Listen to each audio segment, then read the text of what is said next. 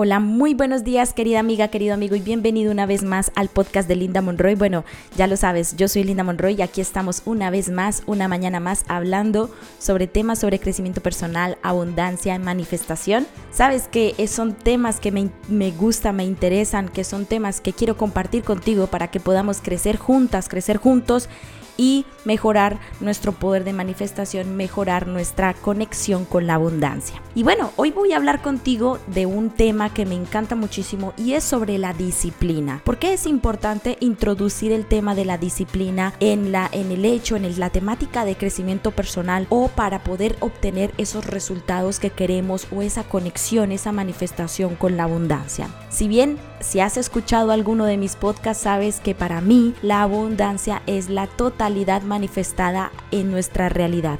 Es decir, nosotros somos los responsables de manifestar alrededor de nosotros una totalidad, un tipo de totalidad, ya sea mucho o exceso de riqueza, de prosperidad o ya sea exceso de escasez. Pero siempre la abundancia se inclina, no tiene polaridad y se inclina hacia, cual, hacia alguna de estas dependiendo de la forma en que nuestros pensamientos y nuestras creencias están inclinados, si estamos pensando en, en prosperidad o en escasez. Así que para este podcast lo que sí me gustaría compartir contigo es por qué la disciplina es importante para nuestro poder de manifestación. Es decir, ¿qué hace la disciplina para que nosotros marquemos la diferencia en esa realidad que estamos viendo ahora mismo o la realidad que queremos ver? Y es muy importante antes de empezar de hablar con el tema de la disciplina en la toma de conciencia.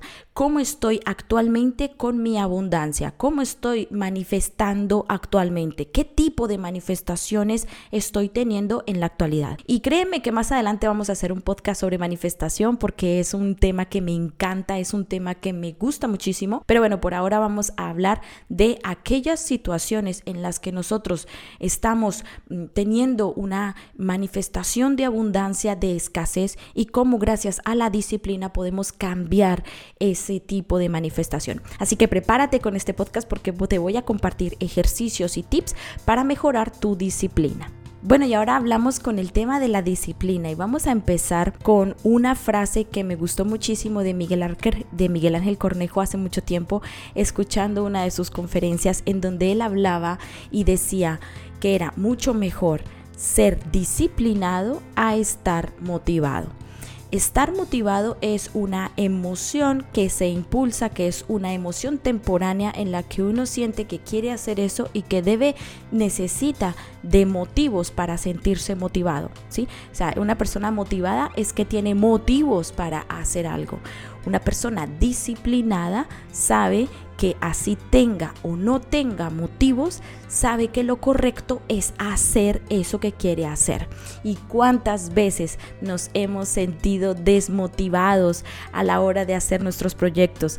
Ya sea porque nos distraemos con cosas, con redes sociales, entretenimiento con otras personas o ponemos como prioridad salidas, viajes, paseos o otro tipo de actividades que lo único que hacen es alejarnos de ese programa o de ese proyecto que tenemos en mente. Así que, ¿cuál es mi intención en este podcast? Que tú puedas recoger algunos tips esenciales para mejorar tu disciplina. Y el primer tip que te puedo dar es, es mejor que te sientas disciplinada, así no estés motivada, porque la motivación se puede activar con una idea, con, un, em, con la música, con mucha, hay muchas formas para poder activar la motivación, ¿no? Escuchando una conferencia, escuchando el podcast de Linda Monroy, escuchando muchas cosas que te puedan ayudar a activar esa motivación. Pero la disciplina viene unida al resultado que quieres conseguir.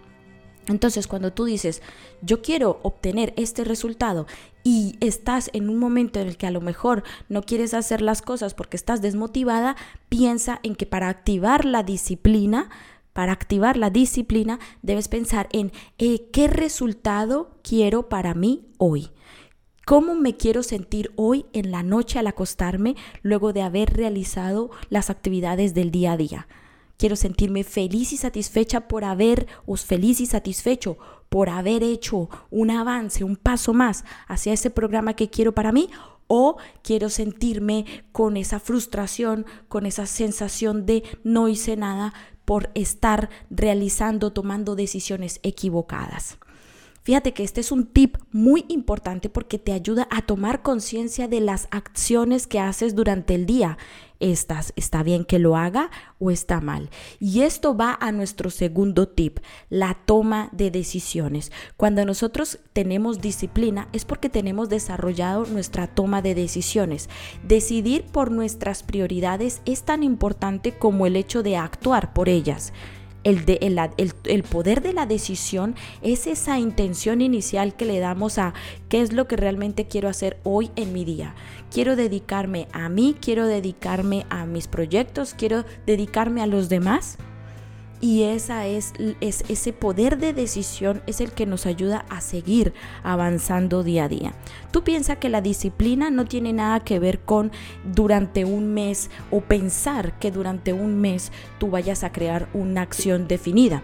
Porque si tú lo ves a términos de largo plazo, de mediano largo plazo, se te va a hacer eterno el hecho de que tengas que hacer esa obligación. Y digo, tengas que hacer porque si tú en el día en el que estás pensando que durante un largo plazo vas a generar una disciplina, una acción constante, si estás desmotivada en ese momento, pues lo único que vas a hacer es verlo como algo imposible o como algo que te va a dar pereza o te va a dar... Em, o que te vas a sentir desmotivada a la hora de hacerlo.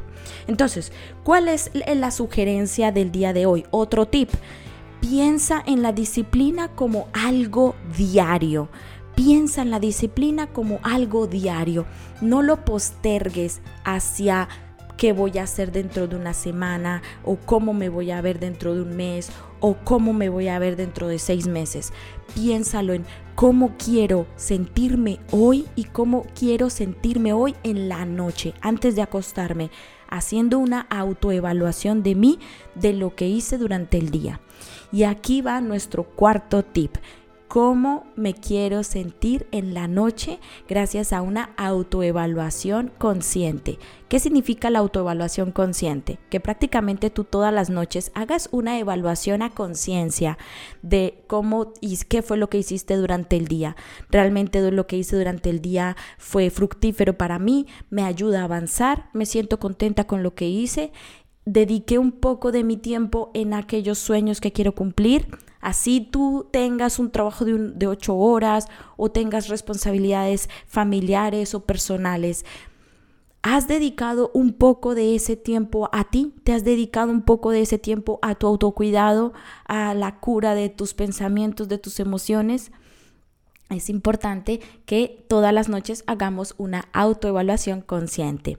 Y el quinto y el último tip, la disciplina no debe sentirse obligada, es decir, no debes obligarte a hacer acciones cuando sientas que quieres en un día eh, en específico desconectar.